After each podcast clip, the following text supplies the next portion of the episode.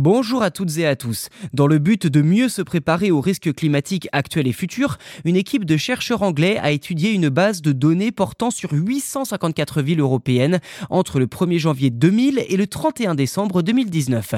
Cette base de données comprenait des relevés météo, des chiffres démographiques sur les adultes de plus de 20 ans, des informations sur les types d'infrastructures présentes, ainsi que des facteurs socio-économiques, topographiques et environnementaux. Ces données proviennent de différentes sources telles que Le MCC, Multicity Collaborative Research Network, un outil collaboratif international, le réseau de satellites de la NASA et l'organisme de surveillance du climat en Europe, Copernicus. Au final, les chercheurs ont pu estimer les risques liés aux températures extrêmes en fonction de la position géographique des Européens.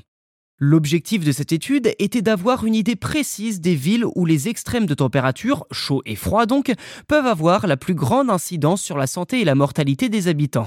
Les résultats sont assez impressionnants par ailleurs, car l'Europe de l'Ouest, qui est la région qui se réchauffe déjà 3 à 4 fois plus vite que le reste du monde, est également celle qui subit la plus grande surmortalité liée aux chaleurs et au froid.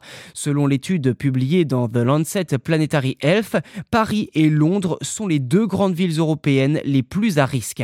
Paris étant celle où le risque de mourir de la chaleur est le plus grand et Londres où le risque de mourir de froid est le plus fort.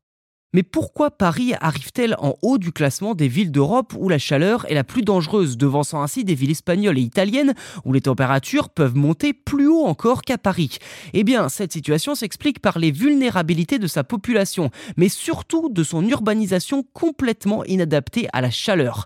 En effet, Paris est l'une des villes les plus exposées au phénomène d'îlots de chaleur urbain. Selon l'Institut Paris Région, que je cite, on peut observer des écarts importants de température entre Paris et les zones rurale jusqu'à 10 degrés lors de la canicule exceptionnelle de 2003. Fin de citation.